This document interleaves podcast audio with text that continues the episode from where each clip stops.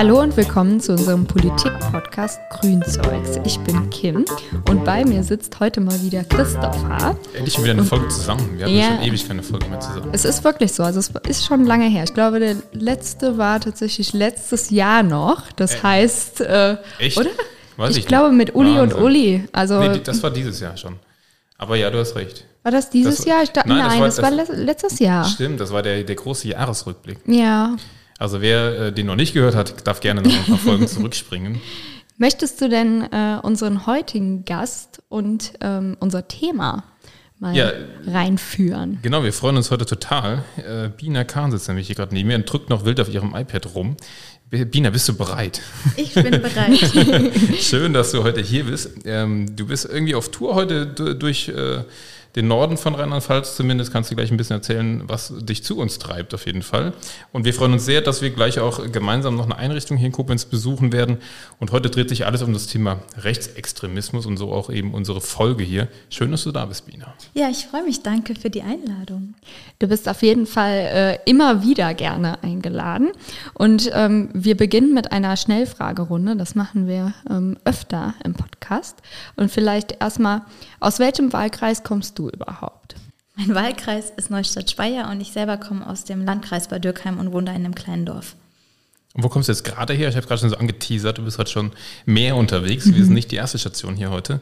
Was ist heute so deine, deine Route bis hierhin gewesen? Genau, ich war heute Morgen in Ludwigshafen und habe da ähm, bei einer Migrationsberatung gesprochen und wir haben uns ausgetauscht über die Herausforderungen, die es an der Stelle gibt. Und dann war ich äh, essen in äh, Mainz und war connecten mit dem Stadtvorstand in Mainz und haben, wir haben darüber geredet über Verkehrspolitik und jetzt bin ich hier gelandet, mache den Podcast und danach geht es zum Thema Rechtsextremismus. Also wilde Palette, aber so gehört sich das, glaube ich, auch. Ist das, wollte ich gerade nachfragen, ist das so ein Alltag oder ist das heute schon ein besonderer Tag für dich?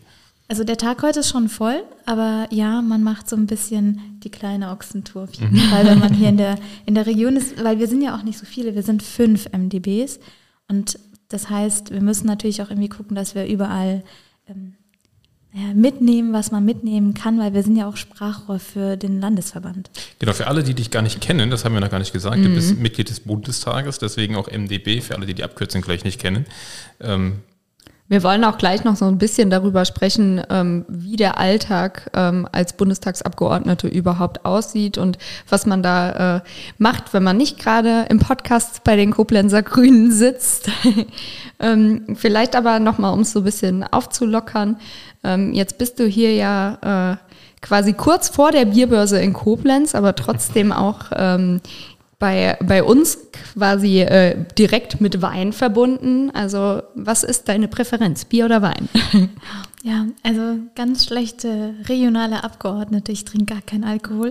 das darf man eigentlich nicht sagen, wenn, aus, wenn man aus der Pfalz kommt. Aber wenn ich mich entscheiden müsste, würde ich sagen eher Wein. Aber ich trinke eigentlich nichts von beidem. Dann lieber Wasser, das steht nämlich auch vor dir. Du hast dich gerade schon beschwert darüber, dass da Kohlensäure drin ist. ich habe mich nicht beschwert. Ich habe ein... Äh, einen Hinweis gegeben. Ina hatte Angst, dass ich rülpsen muss, wenn sie Direkt geoutet. Meine Frau sagt immer, ich bin richtig gut darin, unangenehme Situationen herzustellen. Ja, das merke ich. Nächste Frage. Was machst du gerne außer Politik? Ehrlich gesagt kostet das ganz schön viel ähm, Zeit. Also man hat nicht so viel Freizeit und wenn ich Freizeit habe, dann versuche ich immer nochmal mit Freunden was zu machen oder ich schlafe. Das sind so die beiden. Dazwischen muss man mal schlafen. Dazwischen bewegt sich das. Es ist halt, also kein Witz, auch so ein 80, 90 Stunden ähm, Job und von daher ist das dann auch viel so versuchen dann äh, nicht politisches zu machen mit äh, Menschen, die man mag oder einfach wirklich einfach nicht so viel zu machen. 80, 90 schon Wahnsinn. Ja, ja, wie. Ähm, Im Monat meinst du? In der Woche. Wenn du das jetzt so mit dem, was du vorher gemacht hast, also du warst ja vorher auch Landesvorsitzende, wenn du das damit ähm, vergleichst, ist das schon nochmal eine ganze Schippe drauf jetzt im Bundestag von den Aufgaben oder würdest du sagen, es war ungefähr vergleichbar vom Arbeitsaufwand? Es ist auf jeden Fall wilder und es ist noch viel mehr, so mehrere weiß nicht, Töpfe auf dem Herd, wenn man, wenn man so möchte. Aber es ist nicht weniger Arbeit, es ist einfach andere Arbeit. Das auf jeden Fall. Also Landesvorsitzende sein, LAFO sein, das ist die Abkürzung für Landesvorstand, ist auf jeden Fall auch eine, eine krasse Aufgabe. Ja. Fahrrad oder Auto? Bus. ehrlich gesagt. dass ich, ah, ich bin so eine schlechte Grüne, wirklich. Aber also, ich mag- Naja, Busfahren ist doch auch grün. Ja, ja, auf jeden Fall. Aber so Fahrräder finde ich, also hm, kein Fan von Fahrrädern. Also E-Bike, ja, voll gerne. Aber ich habe so richtig irgendwie Angst vor Stadtverkehr. Und ich würde mich in Berlin zum Beispiel niemals auf ein Fahrrad setzen, freiwillig. So im Dorf, ja, schon, aber Dann so darüber du, hinaus nicht. dann wärst du in Koblenz auch nicht so unbedingt gut aufgehoben, äh, was Fahrradfahren in der Stadt angeht. Ich meine, wir sind da auf einem sehr guten Weg. Wir haben jetzt unsere erste Fahrradstraße und wir malen fleißig äh, rote Streifen auf die Straßen, sodass man überdenkt, hier sind Fahrradwege. Ist ja schon mal ein Anfang, aber ich glaube, so ganz sicher fühlt man sich dann auch nicht an jeder Stelle in Koblenz. Nee, auf keinen Fall. Also, ich meine, gut, ähm, man kann uns natürlich jetzt auch nicht mit Berlin oder sowas vergleichen als, als Großstadt, aber ähm, sicher ist was anderes. Also, wenn man mal so äh, durch den Friedrich-Ebert-Ring mit dem Fahrrad gefahren ist, wo ja tatsächlich Radwege sind, Ja, ne? Und da denke ich mir auch immer so, Gott, da ist eigentlich jeder lebensmüde, der fährt irgendwie. Ja, ähm, aber jetzt bist du ja schon ein bisschen durch Rheinland-Pfalz gekommen. Was ist dein Lieblingsplatz in Rheinland-Pfalz? In Rheinland-Pfalz gibt es ja quasi fast nur schöne Ecken. Das wäre ja ganz furchtbar, jetzt etwas rauszupicken. Aber meine ehrliche Antwort ist mein Bett. mein Lieblingsort ist mein Bett. Jetzt hast du gerade gesagt, es gibt fast nur schöne Ecken. Dann ist ja die interessantere Frage, was ist der hässlichste Platz in Rheinland-Pfalz, wo du jemals warst? Wart ihr mal am Ludwigshafener Hauptbahnhof? Nee, war ich noch nicht. Ich auch nicht. Muss ich scheinbar auch nicht hin. Finde ich richtig furchtbar. Also Okay. wirklich, aber Was ist so ganz besonders schlimm daran? Ist einfach hässlich, oder? alles. Also ich finde wirklich alles daran furchtbar. So den Vorplatz, die Gleise. Also, ja, und das Ding war mal irgendwie, ich glaube, der modernste Bahnhof Europas oder so. Aber Hat sich scheinbar darauf merkt man nicht ausgeruht. mehr viel. Noch eine gemeine Frage. Dein Lieblingsplatz in Koblenz? Dieses Büro natürlich. Ist Ein wunderschönes. Büro. Das stimmt. Also Das ich finde äh, immer, wenn, wenn auch Leute neu hier reinkommen, dann sagen die immer, oh, ihr habt aber ein schönes Büro. Ja, vor allem jetzt, wo es aufgeräumt ist. Lena und Christoph haben gestern den ganzen Tag aufgeräumt. Dir vielen Dank nochmal dafür. Lena macht heute äh, krankheitsbedingt die Technik. Äh, an der Stelle Grüße raus an Christoph und vielen Dank, Lena, für die Technik heute. Äh, aufgeräumt sieht sie noch schön aus. Eigentlich stehen hinter uns immer die ganzen Kisten von äh, den Getränken, die wir so verzehren hier. Ja, Wir haben und das sind einige. Extra aufgeräumt. Extra für dich heute, Wiener.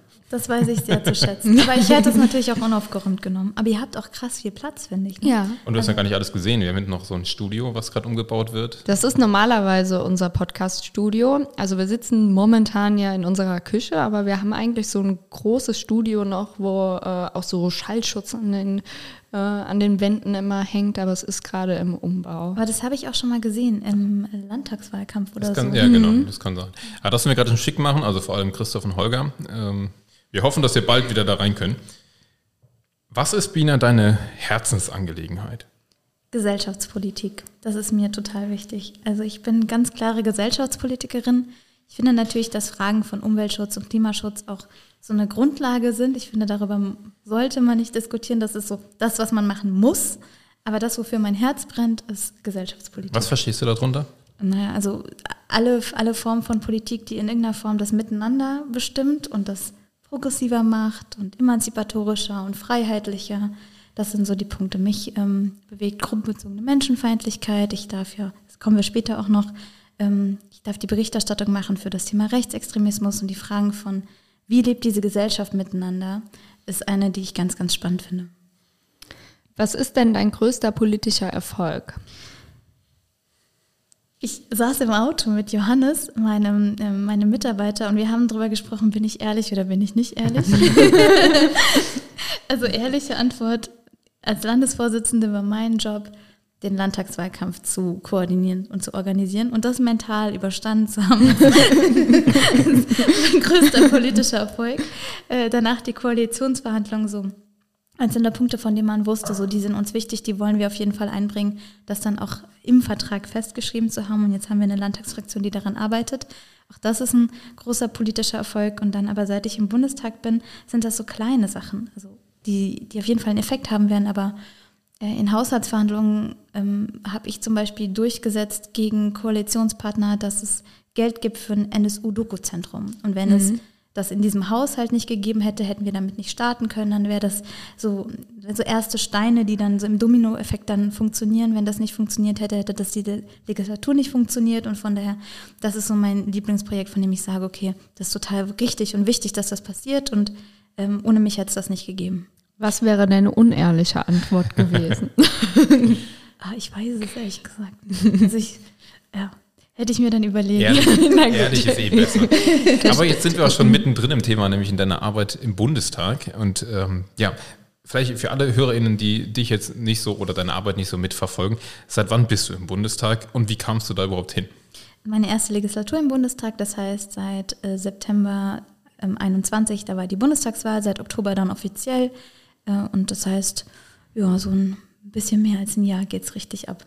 Und der Weg dahin, also nimm uns mal oder vor allem unsere HörerInnen so ein bisschen mit. Ähm, wie, wie wird man auf einmal Bundes erstmal Kandidatin und wie wird man dann auf einmal Bundestagsabgeordnete? Oder das wie bist du es geworden? Ja, also es funktioniert natürlich in jeder Partei anders. Bei den Grünen ist das sehr basisdemokratisch. Das heißt, äh, wir haben äh, Landesparteitage, wo eine, eine Versammlung, die, die besteht aus Delegierten, dann gemeinsam für jeden Listenplatz bestimmt, wer, wer da sitzen soll. Bei uns natürlich auch quotiert. Und ich habe mich beworben um einen Listenplatz und habe am Ende einen bekommen, der gezogen ist, quasi, der gereicht hat von den Prozenten, die wir bekommen haben. Und seitdem sitze ich im Bundestag. Wir sind gerade fünf. Ich, ähm, genau, und ich, ich, darf deshalb jetzt quasi ein Gesicht der grünen Rheinland-Pfalz sein in Berlin. War das immer schon dein, dein Ziel, dein Goal sozusagen, ich will in den Bundestag? Und meine ganze politische Karriere ist daraufhin ausgerichtet, dass das irgendwann erreicht ist? Ich weiß nicht, ob das so schlau ist, so zu arbeiten. Mhm. Ähm, ich finde es total richtig und total wichtig, das mit Herzblut zu machen und es wirklich zu wollen. Ich glaube, sonst packt man den Job auch nicht, aber sich als Ziel vorzunehmen, mal Politikerin zu sein. Ähm, ich glaube, ich hätte dann auch ehrlich gesagt Angst davor, wenn das dann mal nicht klappt, weil es ist einfach ein Job, den du auf Zeit machst. Und ich glaube, mit der Perspektive musst du ihn machen. Das ist ein wahnsinniges Privileg und das ist ein Geschenk, aber du machst es auf Zeit was machst du denn dann danach, wenn das das Einzige ist, was du jemals machen wolltest und trotzdem? Ja, es ist schon auch sowas wie ein ähm, Lebenstraum. Sorry jetzt. Es ist auf jeden Fall ein, ein krasses Privileg und ich merke das auch immer wieder, auch heute noch. Und ich bin dankbar, dass das noch so ist. Und ich hoffe, es bleibt auch so, wenn ich so nachts, wenn alles ruhig ist und die ganzen Mitarbeitenden nicht da sind, durch diese Gänge und Flure laufe und Oh, ist einfach so ein schönes Gefühl. Dieses, dieses, also alles an, an, an diesen Gebäuden ist wunderschön. Ich sage ständig, mein Team macht sich darüber lustig. Es ist der schönste Beton der Welt. Und ich, und ich fühle das aber wirklich. Ich finde das einfach, ähm, ja, einfach wahnsinnig, wahnsinnig großartig. Ich habe ja eben ähm, auch schon mal angedeutet, du warst schon mal Landesvorsitzende hier in Rheinland-Pfalz. Aber wie sah deine politische Karriere insgesamt vorher aus? Ich bin seit 2008 bei den Grünen, da war ich noch Abiturientin in der 12. Klasse und habe dann angefangen mit der Grünen Jugendarbeit, war da ein paar Jahre lang im Landesvorstand und im Kreisvorstand mehrere Jahre und viele Jahre LAG-Sprecherin und dann im Landesarbeitsgemeinschaft. Genau, Landesarbeitsgemeinschaft für Frieden und Internationales und dann ähm, genau das sind so die Punkte, die man, glaube ich, so immer macht, wenn man im, im Ehrenamt unterwegs ist. So unterschiedliche Stationen und kommunalpolitisch war ich in einem Verbandsgemeinderat. Und dann irgendwann, äh, 2019, wurde ich dann Berufspolitikerin, weil ich dann Landesvorsitzende wurde. Das ist dann so ein, so ein Breaking Point gewesen. Zum ersten Mal nicht ähm, nur freiwillig und in seiner Freizeit Politik zu machen, sondern als Beruf Politik machen zu dürfen. Ich fand eben den Punkt, den du angesprochen hast, sehr interessant. Ja, was macht man? Das ist ein Beruf auf Zeit. Das weiß man vorher auch, früher oder später ist es wahrscheinlich vorbei, dass man eben Berufspolitiker ist, freiwillig oder unfreiwillig. Aber hat man einen Plan B? Also wüsstest du jetzt schon, was kommt danach oder macht man sich die Gedanken dann nicht? Nee, ich mache mir die Gedanken tatsächlich nicht. Ich weiß auch nicht, ob das so gut wäre für meine mentale Gesundheit, wenn ich immer wieder daran denken würde, ähm, was denn wäre, wenn ich nicht wiedergewählt würde. Sondern ich, ich konzentriere mich sehr auf das, was gerade ist, aber man merkt schon, dass das in anderen Parteien irgendwie anders funktioniert und dass man da Netzwerke aufbaut. Und ähm, ja, ich habe vorher was anderes gemacht. Ich habe in der oberen Landesbehörde gearbeitet und da auch im Bereich der Extremismusprävention und Demokratieförderung gearbeitet. Und dann mache ich das halt wieder. Hoffe ich zumindest. naja, hoffentlich machst du das noch ganz viele Jahre. Ich meine, du bist ja noch ja. jung. Sehr jung. 33. Wollte nicht fragen, aber das hast du ja beantwortet. Und auch sehr engagiert. Ähm, Dankeschön. und vielleicht, jetzt nimm uns mal mit, was ist deine Rolle im Bundestag? Du hast jetzt eben gesagt, ähm, du berichtest auch oder du, ähm, du, ja, du berichtest. Was, was berichtest du und ähm, insgesamt, wie ist deine Rolle? Ich bin im Innenausschuss und im Digitalausschuss und stellvertretend im Menschenrechtsausschuss. Und dadurch, dass Digitalpolitik auch ganz viel Innenpolitik ist, würde ich sagen, ich bin Innenpolitikerin und damit Fachpolitikerin und natürlich auch Sprachrohr für Rheinland-Pfalz. Das heißt, wenn ich weiß, wenn hier irgendwo die Hütte brennt zu einem Thema, was nicht meins ist, muss ich natürlich trotzdem im Bundestag dafür streiten und ein bisschen schimpfen oder mit den richtigen Leuten reden, damit die Perspektive auch noch irgendwie gehört wird. Das sind so die beiden Rollen, die ich sehe. Die inhaltliche Arbeit und die Repräsentanz des Landesverbandes. Jetzt haben wir gestern auf dem äh, CDU-Frühjahrsempfang hier in Koblenz und äh, Josef Oster, der Vorsitzende der CDU hier in Koblenz, ist ja auch, ich glaube, Obmann im äh, Innenausschuss der CDU. Ähm, wie ist so die Arbeit jetzt auch im Hinblick auf die, die ja, Opposition? Also ganz konkret, also wie, wie nimmst du das wahr? Die, ist das eine Zusammenarbeit? Ich glaube, Josef Oster hat gestern öfter davon gesprochen, dass natürlich die, auch die Innenministerin einen sehr schlechten Job macht und natürlich muss er das sagen als Oppositionspolitiker. Aber wie nimmst du diese konkrete Arbeit jetzt auch vielleicht ganz konkret mit den anderen Abgeordneten hier aus dem Land Rheinland-Pfalz wahr? Ja, also die CDU ist, glaube ich, sehr gut angekommen in ihrer Rolle in der Opposition. Alles ist doof und nichts machen wir richtig. Und natürlich haben sie alles richtig gemacht und äh, erklären können sie immer nicht, warum die Probleme nicht erst seit September 21 bestehen, sondern vielleicht schon irgendwie seit fünf Jahren, zehn Jahren oder 20 Jahren. Das können sie immer dann nicht erklären und sind dann immer ganz furchtbar empört, wenn wir sagen, ja, 16 Jahre hätten sie ja die Möglichkeit gehabt, es anders zu machen. Und jetzt kommen Dazu, sie mit den Ideen. dazu ganz kurz, Entschuldigung, hat Friedrich Merz gestern gesagt, eine Politik sollte nicht in den Rückspiegel schauen, sondern nach vorne schauen. Das ist, Ja, ich, ich habe auch gesagt, das ist ja irgendwie ähm, schon lustig, wenn man, äh, wenn man Sachen kritisiert, die man selbst deutlich schlechter gemacht hat. und Du sollst nicht in den und, äh, Rückspiegel genau, schauen. und dann halt einfach mit der Perspektive dran geht, da gucken wir nicht mehr hin. ähm, Aber ich habe ja. dich unterbrochen gerade. Genau, also von daher, kommt, glaube ich, im, im politischen Business total darauf an, welche Themen hat man und auch, ähm, ja, also ich würde sagen, die, die Arbeit mit Oppositionskollegen ist deutlich reduzierter im Vergleich zur Arbeit mit Ampelkolleginnen, weil man ja zusammen irgendwie sitzen muss, um Gesetze vorzuverhandeln oder dann die gleichen sogenannten Berichterstattungen hat. Das wäre das, was wir früher Sprecherin genannt hat. Also früher wäre ich die Sprecherin für Rechtsextremismus gewesen. Heute bin ich die Berichterstatterin dafür. Das heißt aber, ich habe immer noch die gleiche Rolle. Ich ähm, spreche dafür, für meine Fraktion. Ich bin quasi das Gesicht zu dem Thema. Ich verhandle Sachen. Ich darf Pressemitteilungen dazu machen. Ich darf im Plenum dazu reden. Das sind quasi einfach Verantwortungen, die man hat für die Fraktion. Und da, das mache ich auf jeden Fall dann mit, dem, mit den Themen, die ich habe und bin dann natürlich dann auch in Austausch mit meinen Äquivalenten von der SPD oder von der FDP, manchmal auch noch mit den Äquivalenten von der Linken oder so oder von der CDU, aber es ist, also die finden eh alles doof und am Ende muss ich mit denen ja auch nicht übereinkommen, sondern ich muss ja eine Lösung finden mit äh, den SPD-Kolleginnen oder mit den FDP-Kolleginnen. Wie ist das für dich als ähm, junge Frau im Bundestag? Hast du da schon äh, Erfahrungen gemacht, die du gerne mit uns teilen würdest? Ja, also es ist zweigeteilt.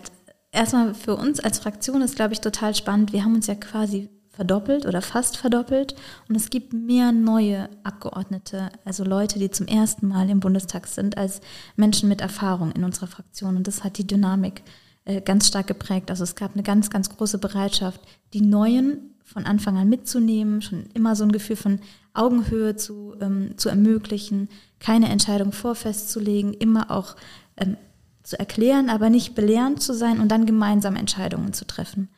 Und das sorgt natürlich dafür, dass ich nicht das Gefühl habe in meiner Fraktion, ähm, ich habe ich, ich hab Herausforderungen, die andere Leute nicht haben, sondern ich habe mich schon immer irgendwie als angenommen und gleichwertig gefühlt. Und in unserer feministischen Fraktion ja sowieso. Da ist das kein Nachteil, eine junge Frau zu sein, sondern da ist das vielleicht in Teilen ja sogar ein Vorteil, weil man Räume kriegt, weil die Fraktion vielleicht auch ein Interesse hat, äh, eine junge ähm, BIPOC-Frau, also eine nicht weiße Frau, auch nochmal irgendwie irgendwo hinzusetzen und das das momentane Gesicht für eine Frage oder sowas sein zu lassen.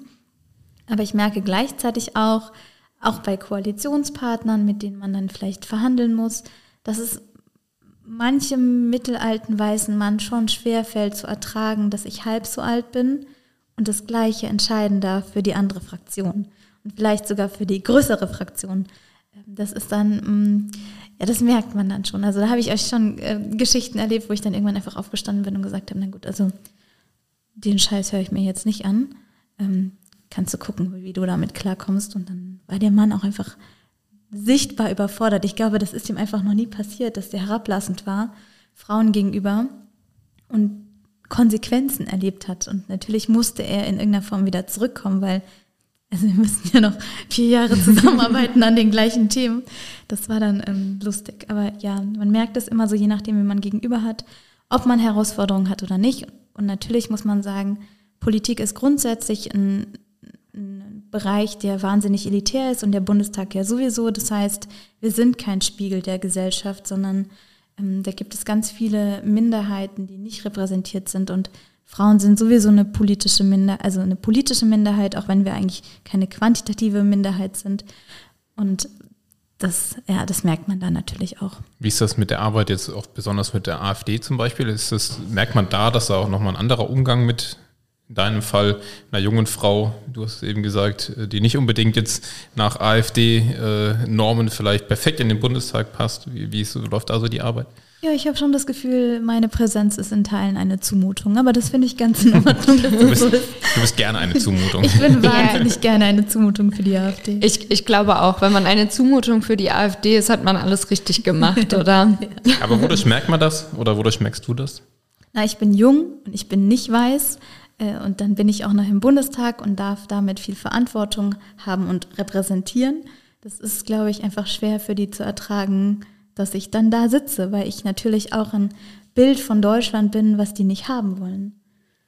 Und das merkt man dann in Äußerungen oder im, im, im Zwiegespräch oder in, in Seitenkommentaren, in Ausschusssitzungen, wenn die dann was sagen dürfen oder wie sie reagieren, wenn man äh, redet, ganz deutlich auch, wenn man im Plenum sitzt oder steht, dann eher und am Pult ist und dann eine Rede hält, wie sie reagieren, ob sie dazwischen quatschen, was sie dann sagen. Also, ja, also das merkt man auf jeden Fall. Wenn du jetzt äh, Plenum hast, wie sieht da ein typischer Arbeitstag für dich aus? Genau, also es gibt gar nicht so den typischen Arbeitstag. Das ist die einzige Regel, die es eigentlich gibt, dass man morgens nicht weiß, wo man abends landet. Und das passiert sehr, sehr oft und ich liebe das an diesem Job. Also wer sowas wie Organisation und Struktur und vielleicht sowas wie Klarheit für zumindest den Alltag und die nächsten 24 Stunden braucht, für den ist das nicht der richtige Job. Ich finde nichts so geil wie morgens nicht zu wissen, wo ich abends gelandet bin. Aber äh, von der Struktur her würde ich sagen, die erste Hälfte der Woche ist darauf angelegt, Ausschussarbeit vorzubereiten und die zweite Hälfte der Woche ist darauf angelegt, Plenumsarbeit vorzubereiten. Und im System funktioniert das so, dass du feste Blöcke hast, wo alle Fraktionen das Gleiche machen. Zum Beispiel ist dienstags, nachmittags haben alle Fraktionen Fraktionssitzungen. Und dann Ausschusssitzungen, das ist der Mittwoch. Und das bedeutet, ich habe ähm, montags immer Teamsitzungen und ich treffe Stakeholder, Akteure oder ähm, MDB-Kollegen und verhandle. Dienstag habe ich dann vielleicht AG-Sitzungen. Eine AG ist quasi die Fraktionsmitglieder, die in einem Ausschuss arbeiten, das heißt alle grünen Fraktionsmitglieder, die im Innenausschuss sind, ist eine AG, die im Digitalausschuss sind. Da bereitet man dann das Plenum vor, aber auch die ähm, Ausschusssitzungen vor. Das passiert dann Montag und Dienstag noch. Dienstag ist dann der Nachmittag viel Fraktionssitzung. Das ist ein ganz, ganz langer Block, wo man dann auch über die Woche spricht, über Strategie, über Themen, aber auch über das, was im Plenum ansteht, über Entscheidungen, die getroffen werden müssen, wo auch viel diskutiert wird. Abends hat man dann ganz oft auch wieder irgendwelche Netzwerktermine. Auch das hängt total davon ab, welchen Ausschuss man hat. Also im Digitalausschuss ist klar, es gibt gefühlt jeden Abend zehn Events, auf die man gehen kann. Wenn ich jetzt im Familienausschuss bin, ist die Wahrscheinlichkeit, dass meine Bubble viele Abendtermine macht, nicht so wahrscheinlich. Das sind ähm, Akteure, die froh sind, jeden Euro umzudrehen, die keine Events schmeißen, die groß sind und abends sind. Und ne, da, da wird das Geld einfach, glaube ich, anders ausgegeben. Und das einmal so überspitzt, um pauschal zu sagen. Mittwoch, wie gesagt, Ausschusstag. Ähm, Donnerstag dann viel Plenum und Freitag viel Plenum und dann ist die Sitzungswoche rum. Wie viele Stunden hat man dann gearbeitet? du hast eben, was gesagt, 80, 90? Ja, ich würde so sagen, 80 bis 90 macht man auf jeden Fall, weil was man ja auch nicht vergessen darf, ist, neben der, neben der Sitzungswoche, die man hat, musst du als Politikerin ja auch Ansprechpart Ansprechpartnerin sein für deine eigene Partei. Und deine Partei ist in erster Linie ehrenamtliche Arbeit. Und das ist Arbeit, die zu Zeiten stattfindet, wo Menschen, die im Alltag noch andere Sachen machen, verfügbar sind. Abendtermine, Wochenendtermine. Und das musst du ja dann auch on top machen, weil du ja auch nicht nur Bürgerinnen und Bürger vertrittst und vielleicht dich, sondern natürlich auch in die Partei arbeiten musst. Und das heißt, das heißt, gibt halt auch nicht so viele freie Wochenenden. Ja, das äh, wollte ich jetzt auch gerade sagen. Also wir haben, sind ja auch als Partei sehr daran interessiert, generell Beruf und Familie zu vereinbaren. Aber ist sowas, also ist Bundestagsabgeordnete mit Familie oder auch Bundestagsabgeordneter äh, mit Familie zu vereinbaren, klingt für mich gerade irgendwie schwierig, wenn ich jede Woche erstmal oder alle zwei Wochen in Berlin bin und dann solche Wochen dann habe. Ich weiß nicht, wie sie es machen. Also es gibt auf jeden Fall Abgeordnete mit Kindern, auch äh, genug. Ich, ich ich könnte es nicht. Also ich könnte es wirklich nicht. Ich wüsste gar nicht, wann ich das gebacken kriegen soll. Ich glaube, es geht mit, mit Management und mit Familie, die auch Verantwortung übernimmt, schon auch. Und das funktioniert ja auch für, für andere Abgeordnete. Also ein Insider an der Stelle, Toni Hofreiter, bringt jeden Dienstag sein Kind mit in die Fraktionssitzung. Und es benimmt sich auch wirklich wahnsinnig gut. Ich habe das schon mal ja, erzählt. Ja. Wie alt ist das? Ähm, ich würde sagen so drei oder so. Also bin nicht so gut im Kinderalter schätzen, aber so Kita-Alter auf jeden Fall. Das funktioniert dann schon. Aber ähm, es ist auf jeden Fall eine große Herausforderung und das merkt man auch. Und ich, ich, ich habe wahnsinnig Respekt vor, vor Menschen, die das gebacken kriegen. Und ich glaube, es funktioniert auch wirklich nur, wenn man ein Netzwerk hat und wenn man Familie hat. Es gibt natürlich auch eine Bundestagskita. So ganz genau weiß ich nicht, wie da die Regeln sind, aber sie, sie ist quasi für Mitarbeitende des Bundestags, aber auch für MDBs. Da kann man in Teilen dann auch seine Kinder, glaube ich, ähm, betreuen lassen, aber es ist natürlich es ist schwierig.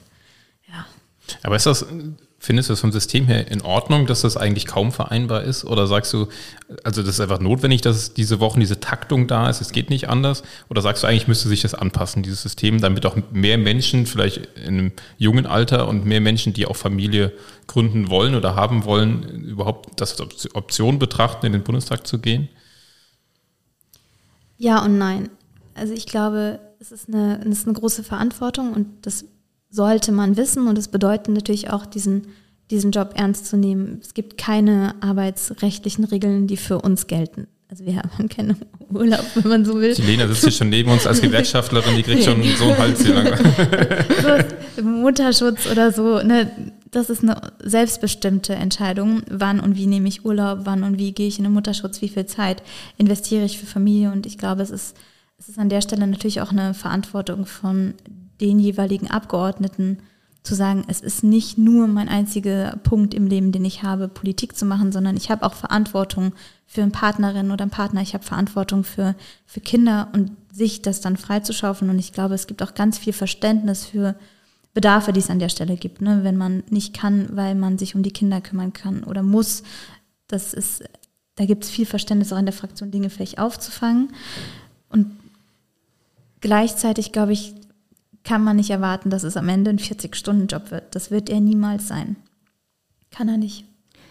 Wenn jetzt ähm, ein Hörer oder eine Hörerin von uns sich denkt, ich möchte unbedingt in den Bundestag, was würdest du der Person mitgeben wollen?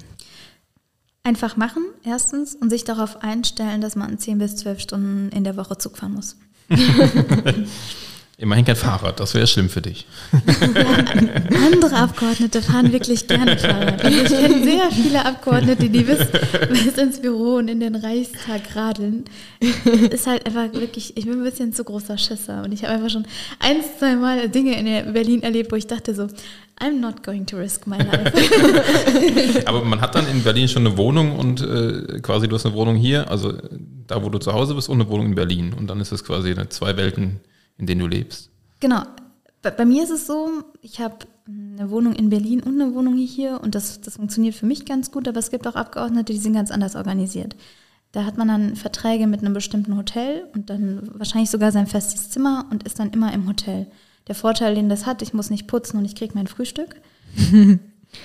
muss man abwägen gegen das, was ich unbedingt gebraucht habe, einen Ort, wo ich ankommen kann und einen Ort, wo ich Dinge lagern kann. Also die Kilos an Gepäck, die ich hin und her geschleppt habe, wenn ich Doppelsitzungswoche hatte. Das heißt, wenn ich zwei Sitzungswochen hintereinander hatte und mir überlegen musste, was brauche ich in diesen zwei Wochen alles an Klamotten. Diese, diese Hin- und Herschlepperei von Wäsche. Ähm, ich habe einen Büroschrank missbraucht als Kleiderschrank. Das, also das, das wollte ich nicht lange und deshalb war ich sehr, sehr froh, dass ich irgendwann eine Wohnung gefunden habe, um einfach anzukommen in einem zweiten kleinen Zuhause. Ja, der Wohnungsmarkt in Berlin äh, ist etwas angespannter als hier in Rheinland-Pfalz. Ne? Ich habe lange gesucht, ich habe wirklich lange gesucht und hatte dann und dann und das war auch fand ich total erschreckend, weil also abseits davon, dass äh, ich irgendwie komisch klinge für Bio-Deutsche, also Miss Bakan ist jetzt kein kein super alltäglicher Name, ähm, also bis auf die Tatsache, ich bin ja eigentlich die perfekte Mieterin. So, ich bin die Hälfte des Jahres nicht da. Ich nutze also wenig ab. So, ich darf mir ja nicht erlauben, Quatsch zu machen, weil am Ende käme das raus. Das wäre ja schlecht für vielleicht meine politische Karriere. Und gleichzeitig ist ja auch relativ gesichert, dass ich also man kann nachgucken, was ich verdiene. So. Ist auch nicht so wenig. Genau. Und selbst wenn ich, selbst wenn ich ginge, könnte man danach ja die Mieten erhöhen. Also ich bin eigentlich, finde ich, eine sehr, sehr geeignete Abgeordnete in dem Sinne, dass ich, nein, ich bin eine sehr geeignete Mieterin, finde ich. Und ich habe lange, lange gesucht.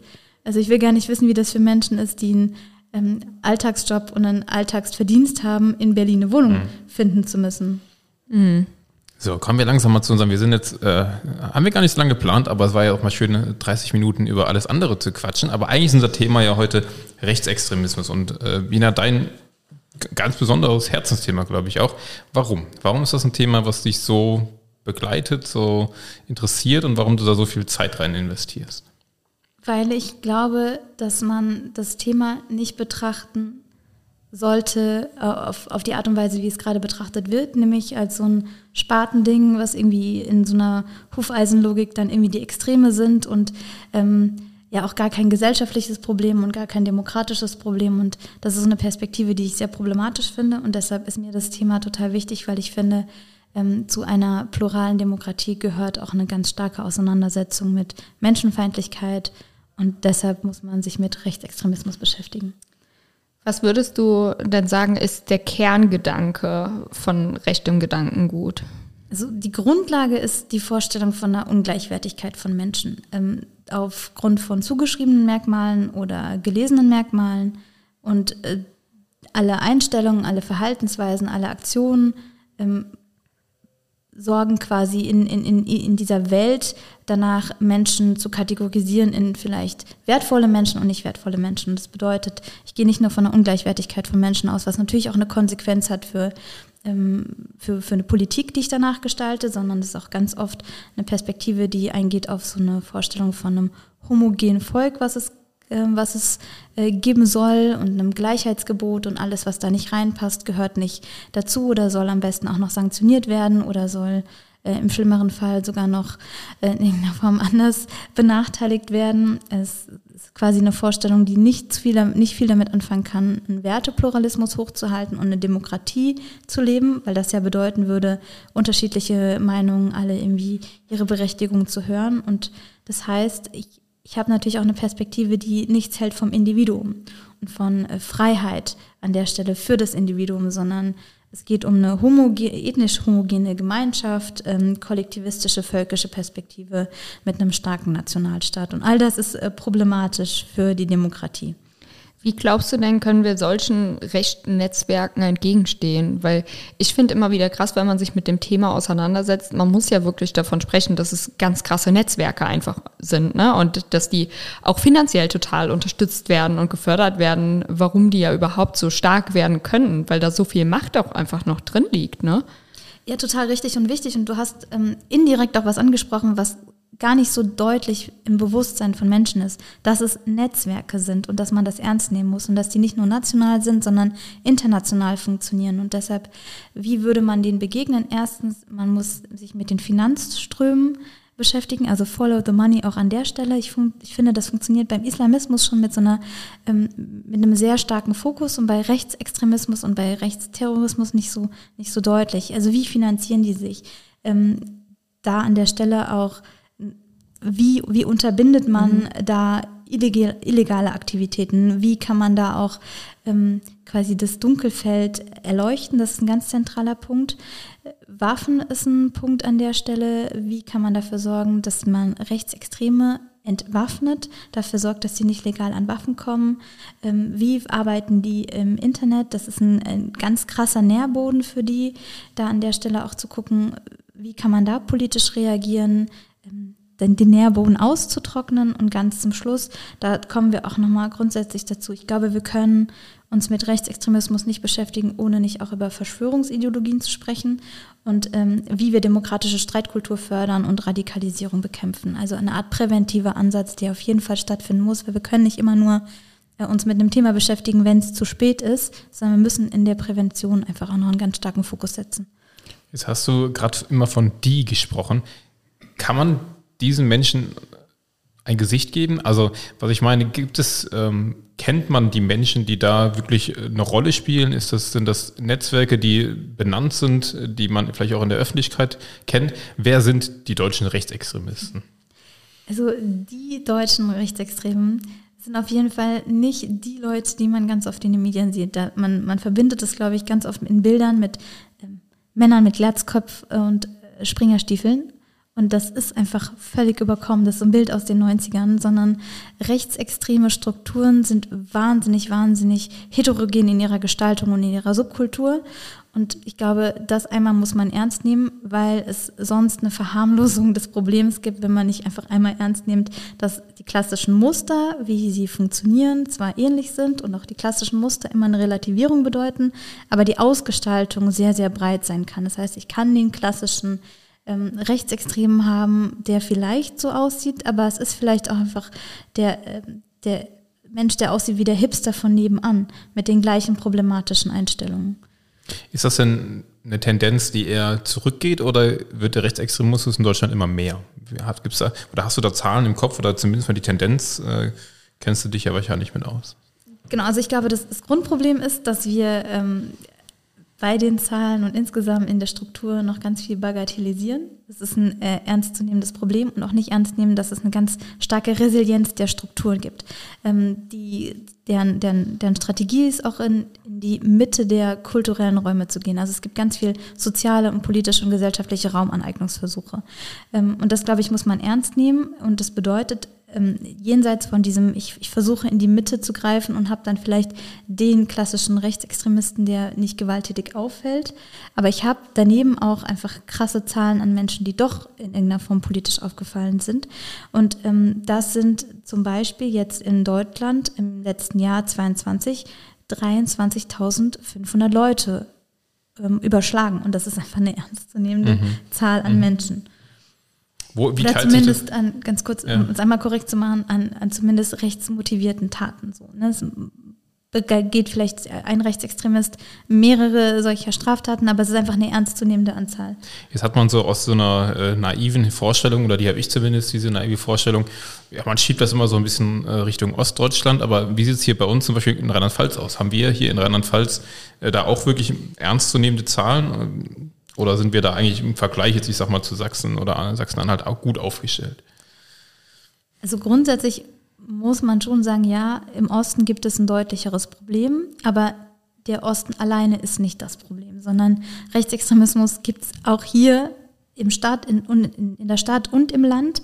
Ähm, was die Zahlen angeht, wir haben in Deutschland laut ähm, ähm, auch laut einer kleinen Anfrage des Landtagsabgeordneten Karl Bernhard von Heusinger, den ihr bestimmt auch sehr Ist gut per kennt. Foto bei uns in der Küche.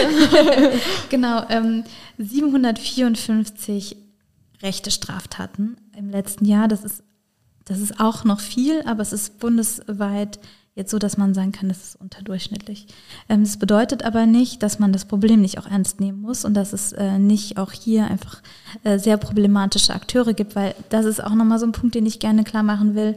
Es geht nicht immer nur um Quantität an der Stelle, sondern es reicht ja ein Mensch, der glaubt, er hat in irgendeiner Form die Legitimation mit einer Waffe oder mit anderen Wegen Menschen abzuknallen oder sonst in irgendeiner Form äh, gewalttätig zu werden, weil äh, er findet, es gehört gerade so. Und das ist immer so eine Abwägungsfrage an der Stelle. ähm, ja, man muss das Thema ernst nehmen und es, es ist ein großes Problem. Und ich finde auch gerade so in dem Bereich, der sich jetzt die letzten Jahre entwickelt hat mit äh, so Strukturen, wo man dann über Souveränistinnen und ReichsbürgerInnen spricht und äh, äh, Delegitimierer, also Menschen, die man nicht klassisch vielleicht in einer Kategorisierung durch die Sicherheitsbehörden in den Rechtsextremismus steckt, aber die immer noch ein Problem haben mit der deutschen Verfassung, mit dem deutschen Staat.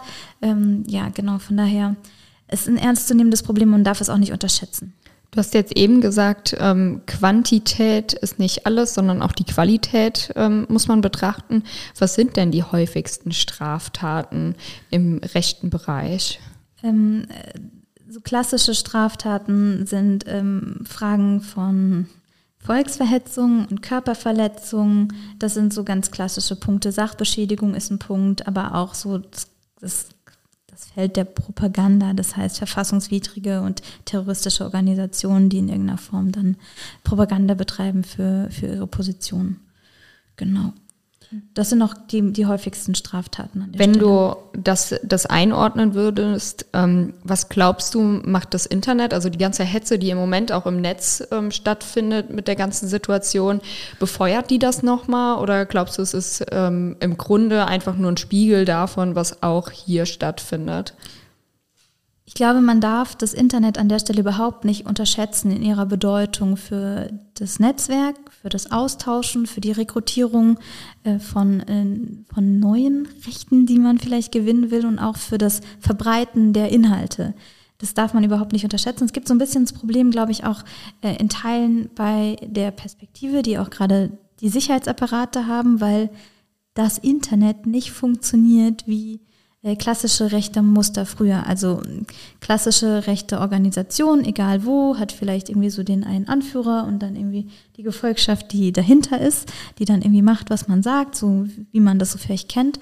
Und das Internet funktioniert nicht so. Das sind ganz viele lose Gruppen, wo man nicht sagen kann, okay, es gibt den einen Führer und die eine Struktur. Das ist einfach schon anders ähm, als in der nicht digitalen Welt, aber es ist ganz, ganz zentral für ganz viele Punkte, die, die Sie brauchen, um ihre Position noch zu verstärken und ähm, ihr Gewicht auch noch zu verstärken. Und von daher muss man sehr, sehr ernst nehmen. Und auch gerade für das Verbreiten von Verschwörungsideologien funktioniert das Internet einfach wahnsinnig gut.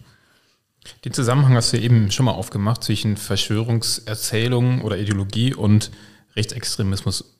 Warum gibt es da einen Zusammenhang? Wie sieht der aus? Also grundsätzlich funktioniert, ähm, glaube die Rechte mittlerweile so, dass sie schon auch äh, erstens natürlich das Ziel hat, einen Angriff auf die Demokratie zu starten. Also ganz viel sind Angriffe ähm, auf die Demokratie und Debatten herbeizuführen, die ähm, Aufmerksamkeitswellen zu nutzen, um die Demokratie in Frage zu stellen. Und dafür braucht es Verschwörungsideologien. Ich glaube, der der Faschismus hat sich auch davon verabschiedet, politisch Gewicht zu kriegen über so die normalen klassischen Wege. Und dann, äh, was sie stattdessen machen, ist, glaube ich, so die Vorstellung davon, Chaos und Unruhe zu stiften. Das merkt man auch. Das nennt man, der Fachbegriff ist Akzelerationismus. Das ist ähm, der Versuch, bürgerkriegsähnliche Zustände äh, zu provozieren, weil die Vorstellung ist, der kommt eh und wenn wir ihn befördern, wenn er schneller kommt, dann kommen wir schneller in eine Situation, wo wir Macht durch ein Vakuum übernehmen können. Und das heißt, ähm, das funktioniert nicht ohne Verschwörungsideologien und Verschwörungsnarrativen. Das heißt, ich, hab, ähm, ich brauche die für eine Mobilisierung, weil wenn ich zum Beispiel glaube, dass ähm, Merkel ein Echsenmensch ist, dann muss ich auch nicht akzeptieren, was die Bundestagsabgeordneten oder die Regierung macht, sondern ich habe plötzlich eine Gewaltlegitimierung, weil man die eh nicht ernst nehmen kann, weil das alles Lügner und Verräter sind oder weil die Jüdinnen und Juden alle sowieso ähm, die Weltherrschaft wollen. Und dann, dann habe ich eine, eine Berechtigung quasi noch viel stärker ähm, vielleicht auch mit Gewalt zu machen, was ich finde, was man machen sollte. Mir kam mir gerade so ein Satz in den Sinn, der da irgendwie gut zu passt. Äh, Zitat, je schlechter es den Menschen geht, desto besser ist es für uns. Weiß ja jeder, wo der Herr ist, dieser Satz. Ähm, können wir gleich auch mal gerne nochmal drüber sprechen, wo da eigentlich die Grenze ist zwischen äh, Rechtsradikalen und Rechtsextremen. Äh, vielleicht da ganz direkt, also wo würdest du die Grenze ziehen? Was ist rechtsextrem und wo ist es vielleicht noch ja, einfach eine rechte Position? Also Dazu gibt es ganz viel Dissens in der Forschung. Und ich glaube nicht so die eine Position, das, was ich mitnehmen würde oder was ich nachvollziehbar finde. Es gibt äh, Radikalität an sich ist noch nicht immer problematisch, weil ähm, es war für 100 Jahren auch radikal mal zu fordern, ähm, dass Frauen wählen dürfen. Das in Gänze. Und Extremismus hat aber immer eine Verknüpfung mit, ähm, ähm, mit einer Bereitschaft, auch nochmal in Gewalt zu sein. Und das ist so eine Trennung, die es in Teilen in der Forschung gibt, zu sagen, der Rahmen der Radikalität bedeutet noch ein Rahmen in der Verfassung und innerhalb der Gesetze und der Möglichkeiten. Und Extremismus bedeutet der Versuch, das auszuhebeln und ähm, jenseits der vielleicht legitimen Möglichkeiten ähm, seine Position durchzusetzen. Und dazu gehört dann auch Gewalt. Wie siehst du in dem Zusammenhang jetzt äh, die neue Beobachtung durch den Verfassungsschutz der ja, Jugendorganisation der AfD? Wie passt das dann in dieses Bild? Finde ich richtig und finde ich wichtig. Jetzt ähm, hattest du eben auch schon mal angesprochen, dass es gegenüber PolitikerInnen auch immer wieder ähm, zu Übergriffen kommen kann. Ähm, was macht das eigentlich mit unserer Demokratie, wenn äh, unsere PolitikerInnen, ob es jetzt kommunal, auf Landes- oder auf Bundesebene oder auch auf Europaebene, ähm, einfach auch damit konfrontiert sind, ähm, dass sie mit rechten ähm, Übergriffen leben müssen oder ähm, sich auch nicht richtig ähm, schützen können davor. Ja, ich finde es äh, grundsätzlich problematisch, weil, wo man es ja natürlich am deutlichsten merkt, ist auf der kommunalen Ebene. Ne? Also wenn, wenn mir was passieren sollte, auch furchtbar doof, aber ich habe, glaube ich, andere Schutzfaktoren als Bundestagsabgeordnete. Es gibt eine Bundespolizei, die sich auch darum kümmert. Ähm, ganz, ganz bildlich, jemand, der überlegt, ob er kommunalpolitisch aktiv wird, hat vielleicht die Sorge vor Angriffen vor dem eigenen Nachbar oder der eigenen Nachbarin. Das heißt, ähm, an, an der Stelle finde ich, ist die Frage, wie sehr nehmen wir ernst, welche Gefahr Menschen Menschen ausgesetzt sind, die politisch aktiv sein wollen. Und was bedeutet das für Menschen auf den, ich sag mal, unteren politischen Ebenen, die das im Ehrenamt machen. Wie schützen wir die, ist eine ganz, ganz zentrale Frage und auch finde ich eine Frage von äh, Demokratie an der Stelle, weil was, also was machen wir, wenn wir kommunal vor Ort nicht Menschen finden, aus Sorge vor Angriffen, vor psychischer oder physischer Gewalt, wenn, äh, ne, also das ich glaube, da sollten wir einfach nicht landen. Das ist ein ganz zentraler Punkt und gleichzeitig finde ich, es darf auch nicht nur ein Thema sein, wenn es um PolitikerInnen geht, sondern die Frage von, ähm, Indifferenz oder Straflosigkeit, die in dem Kontext mit rechten Erlebnissen und rechter Gewalt manchmal auch einhergeht, ist, äh, glaube ich, eine Frage von, also für die man sensibel sein muss. Dass es nicht einen Eindruck gibt, hier, wenn, wenn ich betroffen bin und ich bin keine Politikerin, ist das kein Problem und dann nimmt die, die Politik und die Gesellschaft in Anführungsstrichen das einfach schulterzuckend hin. Ähm, und wenn es aber dann die in Anführungsstrichen Politik trifft, dann, ähm, dann heulen sie so. Das ist ein Eindruck, den ich, den ich problematisch finde. Und von mhm. daher sehr differenzierter Blick. Es ist ganz zentral, dass Menschen Lust haben und sich trauen, demokratisch aktiv zu sein in zum Beispiel kommunalen Räten, ähm, in, anderen, in anderen Räten natürlich auch. Aber ähm, es darf auch nicht nur einen Fokus auf, auf Politik geben an der Stelle. Wir haben jetzt eben auch schon mal über die Jugendorganisation der AfD gesprochen, aber auch die AfD hat mittlerweile ja um die 15 Prozent ähm, der Stimmen von allen WählerInnen in Deutschland, ähm, was mich total beunruhigt. Aber was glaubst du, ähm, wie kann man die WählerInnen ähm, wieder einfangen? Weil es war ja nicht immer so, dass ähm, die AfD so eine große Zustimmung ähm, hatte dass man das wieder in, in demokratische Richtungen irgendwie lenken kann. Ich glaube, ein, ein grundsätzlicher strategischer Fehler, den die Konservative und die FDP zum Beispiel auch fährt, ist so eine Annäherung an die Debatten, die die AfD versucht auf den, auf den Tisch zu heben. Äh, sich dem anzunehmen, in anderen Worten oder sogar in gleichen Worten quasi dieses Thema anzunehmen, mhm. weil es nie dazu führt, dass nicht das Original gestärkt ist. Und das Original an der Stelle ist die AfD. Das heißt, wenn ich dem nachplappere oder versuche, da diese Narrative zu übernehmen, dann stärke ich damit die AfD und das ist ein Problem. Ich glaube, was viel wichtiger ist an der Stelle, ist eine stabile antifaschistische Politik und gleichzeitig auch auch an der einen oder anderen Stelle mehr und besser als gerade Politik besser zu erklären und tra zu transportieren. Ich glaube, manchmal, auch bei uns Grünen, aber nicht nur bei uns, ähm, gibt es so ein Gefühl davon, von einer Grundlage, die erwartet wird an, an Wissen und darauf baut man dann. Und ich glaube, manchmal muss man nochmal viel besser transportieren und erklären, warum man sich wofür entschieden hat, was die Abwägungen sind, ähm, was der Spielraum ist und was die nächsten Schritte sind eigentlich ein wunderbares äh, Schlusswort im Hinblick ja. auf, dass wir genau das ja probieren, mit diesem Podcast die Menschen mhm. mitzunehmen und Dinge zu erklären. Wir könnten, Bina, bestimmt noch lange über das Thema Rechtsextremismus und ganz viele weitere Themen ähm, sprechen, aber ich gucke so ein bisschen auf die Uhr und wir gehen ja gleich noch weiter zu Empower. Vielleicht auch noch kurz, es passt ja auch ins Bild. Was erwartet uns gleich bei unserem Termin und was ist es für eine Organisation, wo wir uns gleich in Koblenz auch mit befassen?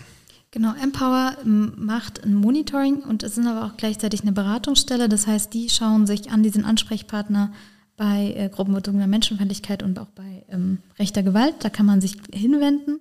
Und es ist äh, an der Stelle natürlich spannend zu hören, was sie im täglichen erleben, äh, wo sie vielleicht auch ähm, Entwicklungen sehen, für die man sensibel sein muss. So eine Art Antizipation, äh, Antizipierung. Geht beides. Ja, okay, sehr gut.